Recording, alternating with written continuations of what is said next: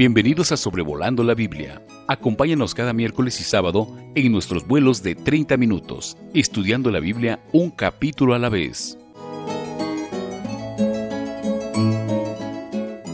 Sean todos ustedes muy bienvenidos a nuestro episodio número 137 de Sobrevolando la Biblia, considerando el libro de números y el capítulo 18. Este miércoles 5 de enero del 2022 es mi primera participación en cuanto a sobrevolando la Biblia en este año y aprovecho la oportunidad para desearle a usted la más rica bendición de Dios sobre su vida en este año que apenas inicia. Es mi feliz eh, experiencia poder decirles que mañana, 6 de enero, Serán 46 años desde que su servidor David Alves Padre recibió a Cristo como su Salvador personal. Eh, fue a las 6 de la tarde. Había muerto un buen amigo mío. Eh, él era creyente, yo todavía no lo era. Jamás olvidaré el momento que llegué a la casa de sus padres, me asomé a la caja y vi el cuerpo frío inmóvil en la muerte y profundamente entristecido, la primera pregunta que me hice fue, David, si ese fuera tu cuerpo, ¿dónde estaría tu alma? Si usted escucha este programa y todavía no es salvo, le animo a que lo haga cuanto antes. Bueno, números capítulo 18 viene después de dos capítulos bastante tristes en cuanto a la rebelión de Coré, Datán y Abiram y 250 personas que apoyaron a estos hombres. Eh, Coré, Datán y Abiram, la, la tierra se abrió y cayeron vivos al Seol. Y Dios tuvo misericordia de por lo menos los hijos de Coré, y este es una, eh, un monumento a la gracia divina de no culpar a los hijos por los pecados de los padres, ni tampoco culpar a los padres por los pecados de los hijos. Los 250 hombres eh, murieron al ser alcanzados por fuego que salió de la presencia de Dios en el tabernáculo y les cegó la vida. Entonces, en respuesta a esta tragedia, dice el final del capítulo 17, entonces los hijos de Israel hablaron a Moisés diciendo, He aquí nosotros somos muertos, perdidos somos, todos nosotros somos perdidos. Cualquiera que se acercare, el que viniere al tabernáculo de Jehová morirá. ¿Acabaremos de por perecer todos? Y esos dos últimos versículos del capítulo 17 nos sirven entonces como eh, introducción al capítulo 18, porque vamos a ver que Dios de nuevo recalca, enfatiza, repite a su pueblo que Él ha escogido a la descendencia de Aarón para el sacerdocio y a los levitas para el trabajo eh, en el tabernáculo. Entonces el capítulo 18 básicamente tiene como tema el comportamiento y el sostenimiento del sacerdocio y de los levitas. En los versículos 1 a 7 tenemos lo del comportamiento de los sacerdotes y levitas. Dice el versículo 1, Jehová dijo a Aarón, tú y tus hijos y la casa de tu padre contigo, llevaréis el pecado del santuario. Aquí se está refiriendo a los levitas. Y tú y tus hijos contigo llevaréis el pecado de vuestro sacerdocio. Aquí entonces tenemos específicamente Aarón y su descendencia. En cuanto a los levitas, eh, hemos visto ya en este libro las responsabilidades de las familias de los tres hijos de Leví, Coat, Gersón y Merari. En cuanto a los levitas, llevaréis el pecado del santuario. Y en cuanto a los sacerdotes, Aarón y sus descendientes, llevaréis el pecado de vuestro sacerdocio. Ahora la pregunta es, ¿qué significa esta frase el pecado del santuario y el pecado del sacerdocio? Bueno, hay básicamente dos puntos de vista. Uno es que ellos servirían como intermediarios entre un Dios santo y un pueblo pecaminoso. Y en este sentido ellos llevarían la carga de este pecado. Otra sugerencia que llama mucho la atención es que tiene que ver más bien con el cuidado del trabajo que ellos iban a desempeñar en el sacerdocio, los descendientes de Aarón, y en el santuario en general, los eh, descendientes de Leví, eh, porque serían responsables de cualquier negligencia, eh, error, falta, falla, incumplimiento de lo que era su trabajo. Y por eso cuando estudiamos Levítico, nos fijamos que en ocasiones las instrucciones van dirigidas a los sacerdotes para que sepan qué es lo que van a hacer y cómo lo van a hacer. Entonces lo que tenemos aquí es, creo, a la sombra de lo que ha sucedido con Coré especialmente, que era un levita eh, coatita, es que el privilegio de poder involucrarse en el santuario conlleva, en el caso de ellos, conllevaba una gran responsabilidad. Asimismo el día de hoy, algunos de nosotros, y me incluyo, hemos tenido que aprender la dolorosa y solemne lección que privilegio en las cosas de Dios conlleva responsabilidad. Vamos a ver en el capítulo que hay muchos beneficios, pero con esos beneficios hay también la responsabilidad de hacer las cosas como Dios quiere, como Dios manda. Y el capítulo eh, se desenvuelve bajo esta sombra de esta expresión para que no mueran. Versículo 3, versículo 5, para que la ira de Dios no los alcance. Versículo 22 eh, y el versículo 32. Y no solamente para que no mueran ellos, pero en los versículos 4 y 7 tenemos otra vez la prohibición de que se acerque algún extraño. Recuerde que el atrio del tabernáculo por tres lados estaba completamente eh, separado del campamento con esa cerca de lino que colgaba a todo a su alrededor. Nada más en el lado oriental había la apertura, esa cortina de cuatro colores por donde uno entraba para acercarse al altar y seguir adelante al lavacro y el lugar santo y el lugar santísimo. Entonces, e, esta era tierra santa, tierra apartada para Dios, territorio divino, y no cualquiera podía acercarse. Ahora, este tema de el acceso restringido eh, es algo que uno nota a lo largo de la Biblia. Por ejemplo, recuerde que eh, Lucifer, Lucero, eh, el que es ahora el diablo, antes de caer, él era un querubín protector. De alguna manera, él con otros querubines tenía como responsabilidad vigilar, proteger el acceso al trono. Él se llenó de orgullo, de soberbia, y cayó eh, en pecado y fue expulsado del cielo y será eternamente consignado al lago de fuego. Pero recuerde, por ejemplo, cuando Adán y Eva pecaron en el huerto, Dios puso eh, querubines al, al oriente del huerto y una espada que se revolvía por todos lados. ¿Para qué? Para guardar el camino al árbol de la vida.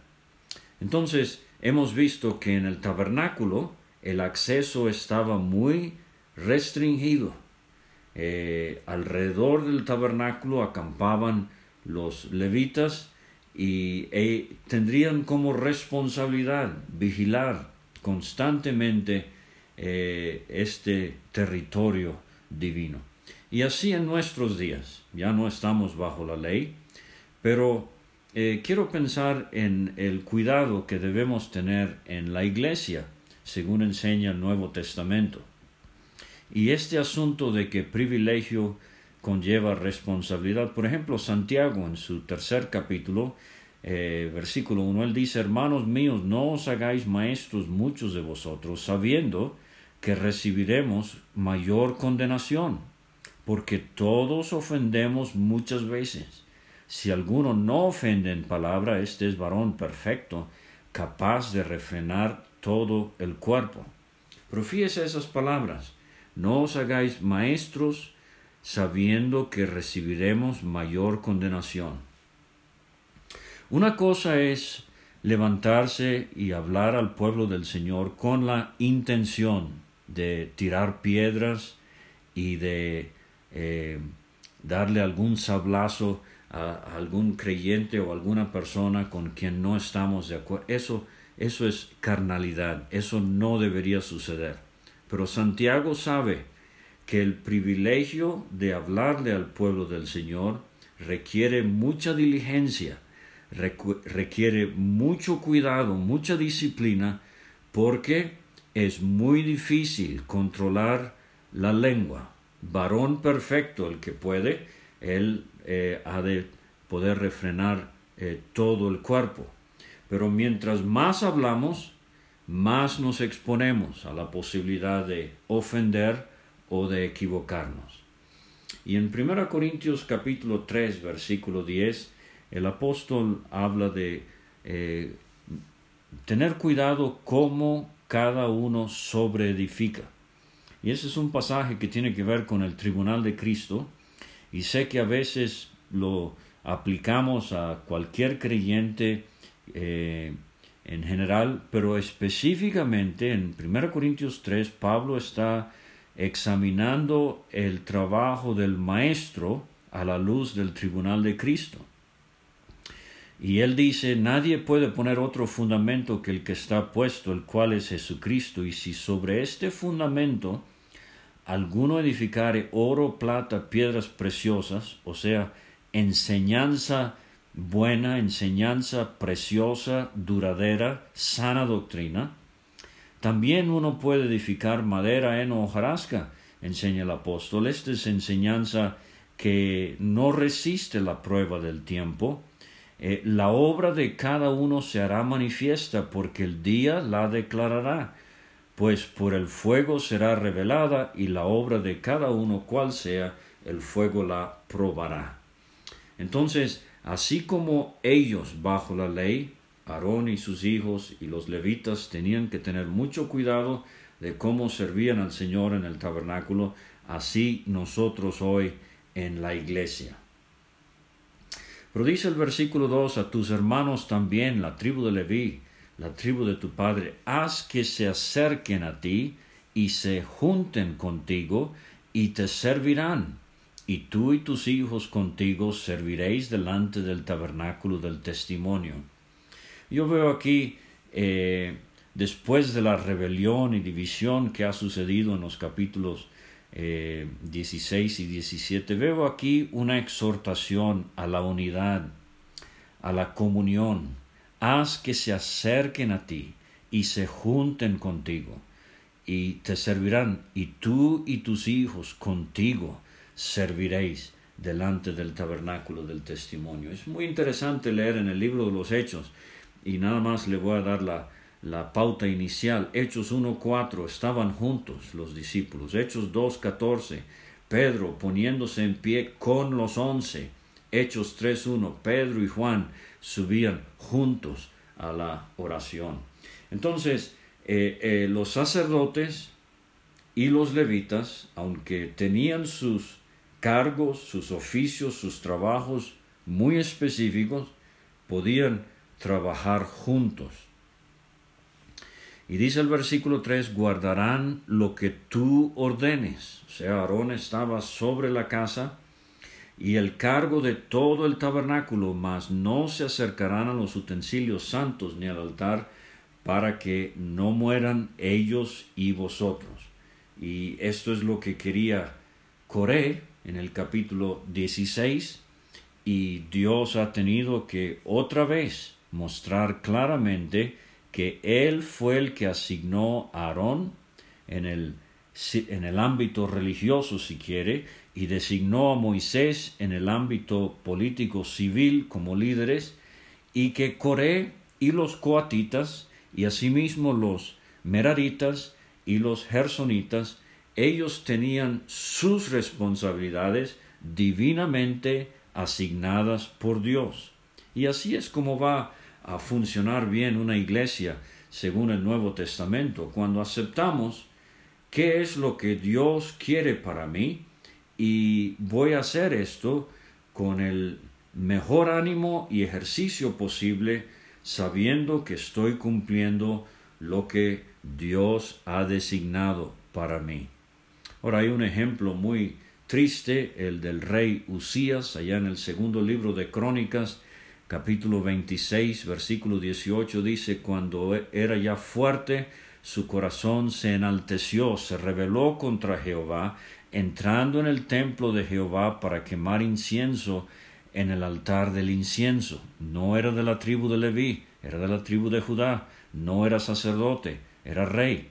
Y entró tras él el sacerdote Azarías, ochenta sacerdotes de Jehová con el varón, varones valientes, se pusieron contra el rey. Y fíjese, le dijeron, no te corresponde a ti, oh Usías, el quemar incienso a Jehová, sino a los sacerdotes hijos de Aarón, que son consagrados para quemarlo. Sal del santuario, porque has prevaricado, y no te será para gloria delante de Jehová Dios. Y yo les sugiero que lea eh, ese pasaje completo y tenemos aquí una ilustración de lo que Dios está diciendo en números 18, de lo que no debería suceder.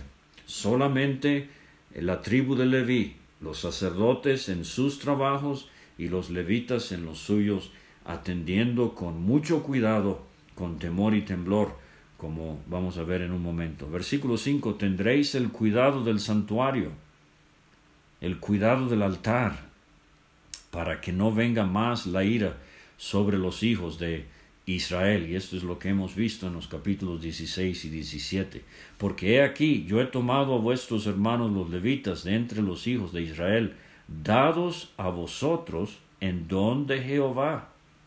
O sea, Dios dio los levitas como regalo, como don a Aarón para que sirvan en el ministerio. Lo vimos ya en el capítulo 3, versículo 9. Darás los levitas a Aarón y a sus hijos. Les son enteramente dados de entre los hijos de Israel.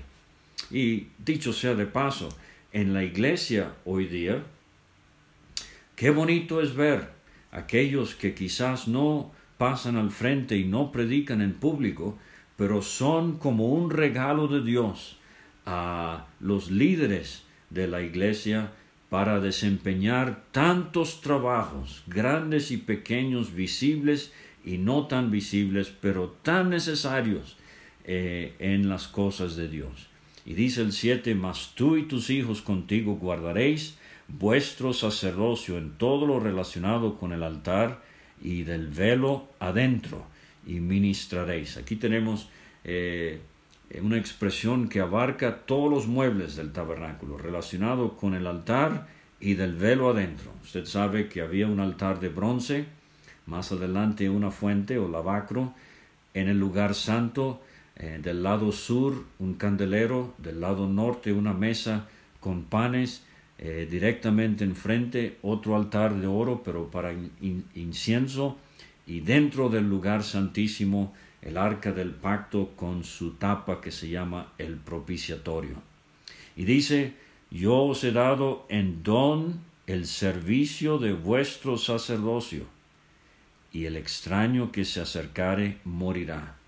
Entonces, eh, los levitas eran un regalo, un don para Aarón y sus hijos.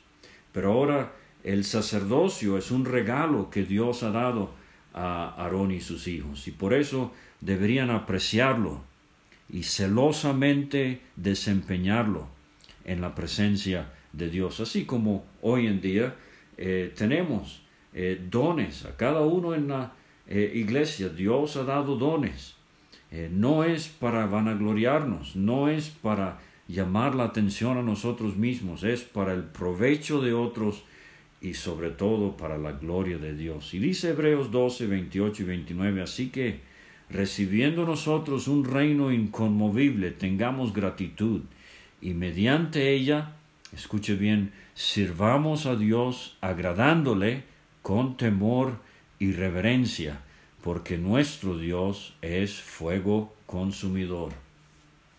Números 16 y 17 recalcan que Dios es fuego consumidor y para evitar eso, aquí tenemos en el 18 las tareas del el sacerdocio y las tareas de los levitas eh, cuidadosamente delineadas otra vez para que sean llevadas a cabo en el temor y con reverencia al Señor eh, como Él merece. Pero en los versículos, eh, versículos 8 a 19 tenemos las ofrendas de las que participarían los sacerdotes.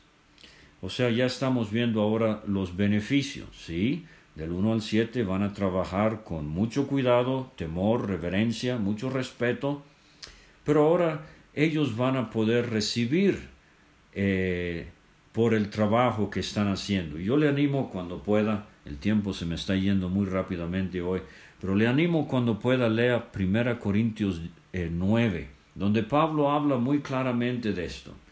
Eh, el buey tiene el privilegio de poder comer del grano que está trillando. Y aquí vemos, eh, Dios dice, ah, otra vez Aarón, iba a mencionar eso en el versículo 1, no son muchas las veces en que Dios se dirige directamente a Aarón, la gran mayoría de las veces es a Moisés, a veces a Moisés y Aarón, pero aquí en el versículo 1, en el versículo 8 y en el versículo 20 es Dios hablándole directamente a Aarón. Yo te he dado también el cuidado de mis ofrendas. Todas las cosas consagradas de los hijos de Israel te he dado por razón de la unción y a tus hijos por estatuto perpetuo. Entonces vamos a ver que de las ofrendas, de los sacrificios, de lo que traía el pueblo a Dios, el, Aarón y sus hijos podían eh, comer esto en el santuario, en la presencia de Dios. Esto será tuyo de la ofrenda de las cosas santas reservadas del fuego, toda ofrenda de ellos, todo presente suyo, toda expiación por el pecado de ellos, toda expiación por la culpa de ellos, que me han de presentar será cosa muy santa para ti y para tus hijos, específicamente para el sacerdocio. En el santuario la comerás, todo varón comerá de ella, cosa santa será para ti. Lo vimos también en Levítico capítulo 6, versículo 18, versículo 29, eh, versículo, eh, capítulo 7, versículo 6, todo varón de entre los sacerdotes y eh, ellos podían comer de estas ofrendas. recuerde que el holocausto era enteramente para Dios, solamente el cuero, la piel del animal podía llevarse el sacerdote, pero hemos visto ya en, el libro de Levítico capítulo 3, eh, capítulo 7, etcétera, que por ejemplo la ofrenda de paz o de paces o de bienestar, de abundancia, de comunión, todos esos nombres aplican a esa ofrenda, eh, era una ofrenda donde Dios recibía su porción, la grosura, eh, los intestinos, etcétera, pero el sacerdote eh, también recibía su porción y el oferente también. Y dice aquí en el 11, la ofrenda elevada. Esto era cuando eh, hacían una, un movimiento vertical, como si fuera dándoselo a Dios. Primero la ofrenda elevada de sus dones y todas las ofrendas mecidas. Este es el movimiento horizontal. Y hemos mencionado ya que aquí tenemos otra figura de eh, la cruz en el Antiguo Testamento, con este movimiento vertical y horizontal, hacían como si fuera la figura de una cruz. Eh, todas las ofrendas mecidas de los hijos de Israel he dado a ti y a tus hijos y a tus hijas contigo por estatuto perpetuo. O sea, no solamente habían cosas que podían comer los sacerdotes específicamente, pero ahora también sus familias. Eh, todo limpio en tu casa comerá de ellas. Y ahora estamos anticipando el capítulo 19 con lo de la vaca a la sana y vamos a ver el agua de la purificación. Eh, dos veces aquí tenemos esta expresión todo limpio. Recuerda, estamos en el libro de números, figurativamente nos habla del creyente eh, peregrinando en el desierto, constantemente expuesto a la contaminación y a la maldad debido al pecado, eh, pero habrá provisión para purificarse de esa contaminación ceremonial. Entonces, eh, Dios dice, todo limpio en tu casa comerá de ellas. Eh, obviamente aquí tenemos un ejemplo de la ofrenda de paz que he mencionado Levítico 3 y 7. Pero de aceite, dice el 12, de mosto, de trigo, todo lo más escogido, las primicias de ello. Aquí vemos cómo el pueblo iba a traer a Dios lo mejor, como Abel en Génesis capítulo 4 dice de él, de los primogénitos de sus ovejas, de lo más gordo de ellas, fue lo que trajo al Señor. Cuando llegamos a Malaquías, le están dando al Señor lo enfermo, lo sarnoso, lo perniquebrado. Al principio del 2022 es una buena oportunidad para exhortarnos a todos, especialmente a mí mismo, de darle a Dios lo mejor. Él lo merece. Dice el 13, las primicias de todas las cosas de la tierra de ellos. O sea, vamos a ver ahora eh, terrenos, eh, eh, lo que producían los campos y cómo me ha animado, conociendo creyentes en diferentes partes del mundo, oír de historias de hermanos que, y, y familias que han contribuido terrenos o locales para la obra del Señor. Y Dios se complace en estos sacrificios. Traerán a Jehová, eh, dice el 13, serán tuyas, todo limpio en tu casa comerá de ellas. De nuevo, eh, el énfasis en la limpieza después de contaminación ceremonial. Todo lo consagrado por voto en Jehová, en, en Israel, será tuyo.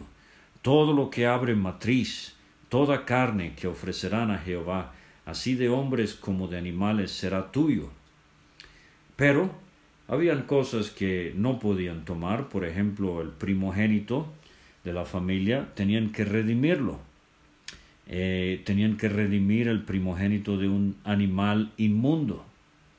O sea, eso no lo podían ofrecer sobre el altar, entonces tenían que redimirlo y el, el precio, eh, el, el dinero lo traían como ofrenda al sacerdote. De un mes harás efectuar el rescate de ellos conforme a tu estimación por el precio de cinco ciclos. Esto lo vimos ya en Levítico 27, eh, cuando de un mes a cinco años eh, se daban cinco ciclos.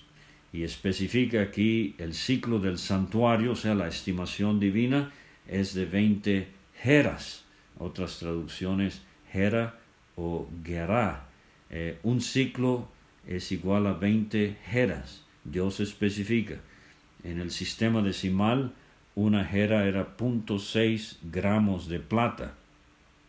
O sea, estamos hablando de 60 gramos de plata más o menos tenían que dar eh, por un eh, primogénito de un mes en adelante. Eh, hoy serían 120 dólares americanos, más o menos, obviamente para ellos eh, bastante. Más el primogénito de vaca, eh, el primogénito de oveja, primogénito de cabra, no redimirás. O sea, estos animales tenían que ofrecerse. Santificados son, la sangre de ellos rociarás sobre el altar y quemarás la grosura de ellos ofrenda encendida olor grato a Jehová. Esta expresión la vimos varias veces allá en Levítico eh, capítulos 1, 2 y 3 especialmente.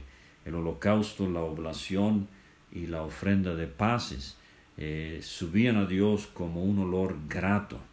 La carne de ellos será tuya, como el pecho de la ofrenda mecida, y como la espaldilla derecha será tuya. Entonces fíjese cómo al ofrecer aseguraban de que Dios recibía su porción, pero ellos también podían participar de esto. Todas las ofrendas elevadas de las cosas santas que los hijos de Israel ofrecieron a Jehová, las he dado para ti y para tus hijos, eh, para tus hijas contigo, por estatuto perpetuo, pacto de sal. Cuatro veces en el Antiguo Testamento tenemos esta idea, debía siempre haber sal en la oblación, Levítico 2.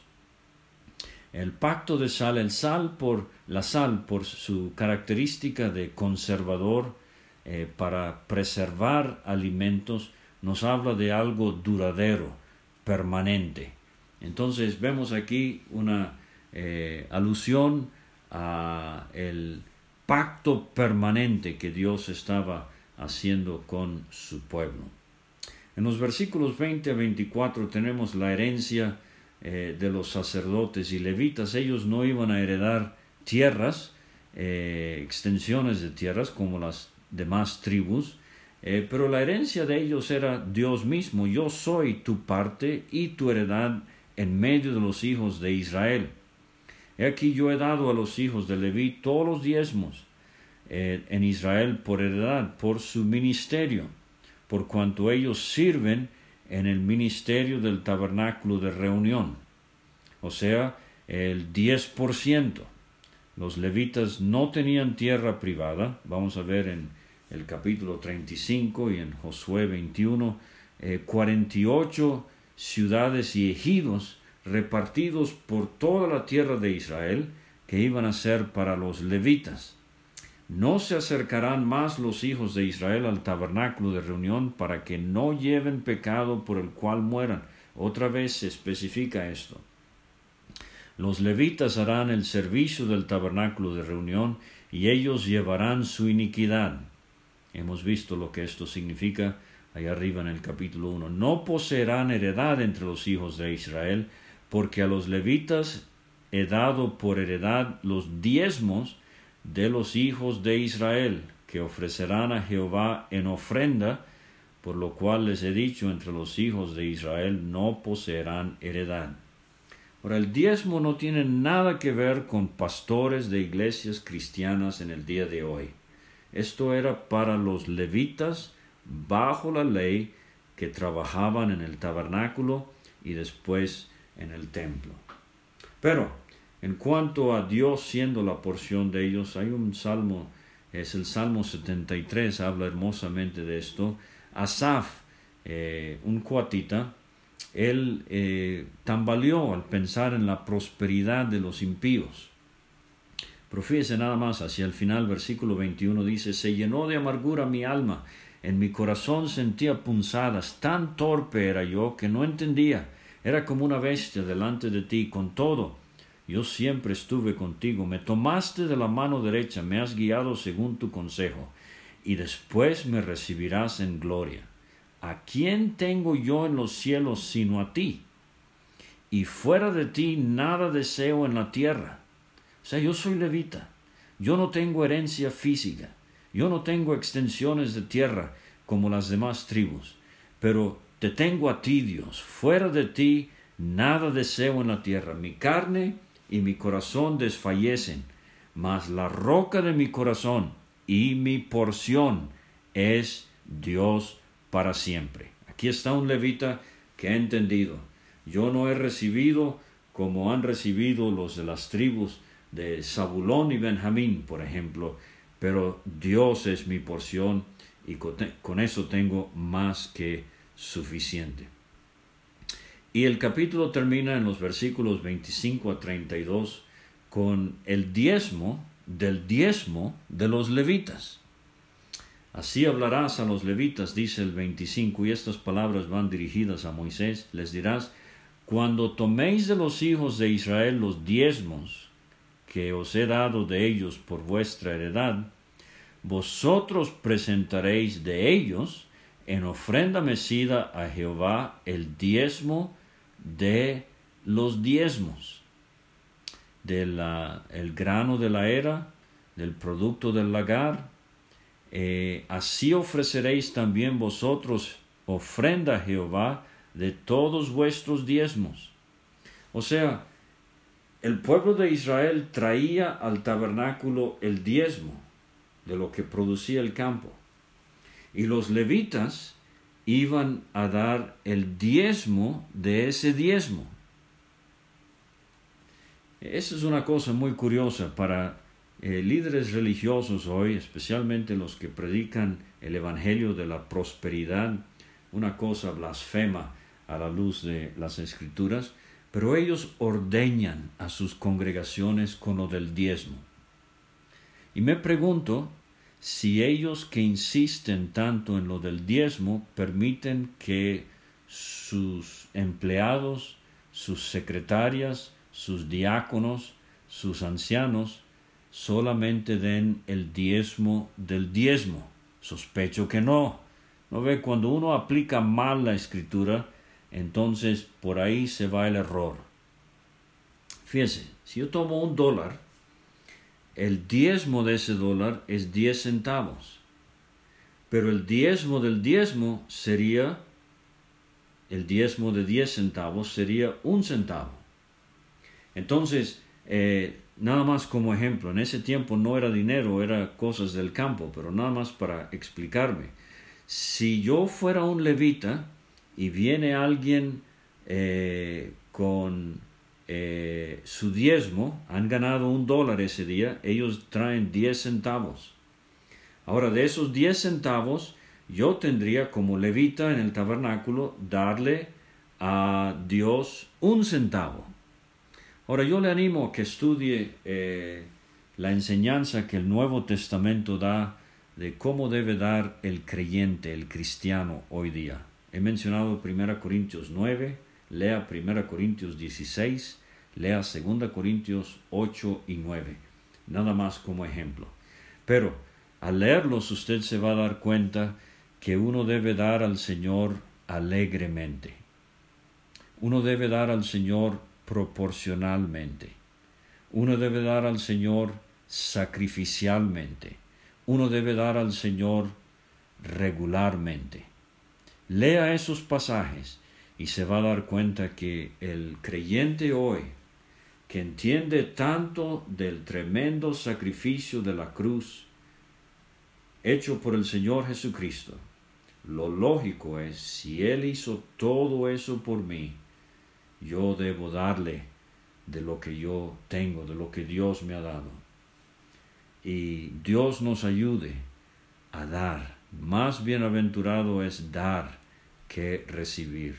No solamente el 10% dele a Dios el 50%, dele a Dios todo lo que tiene, si le es posible, y que Él nos ayude y bendiga su palabra.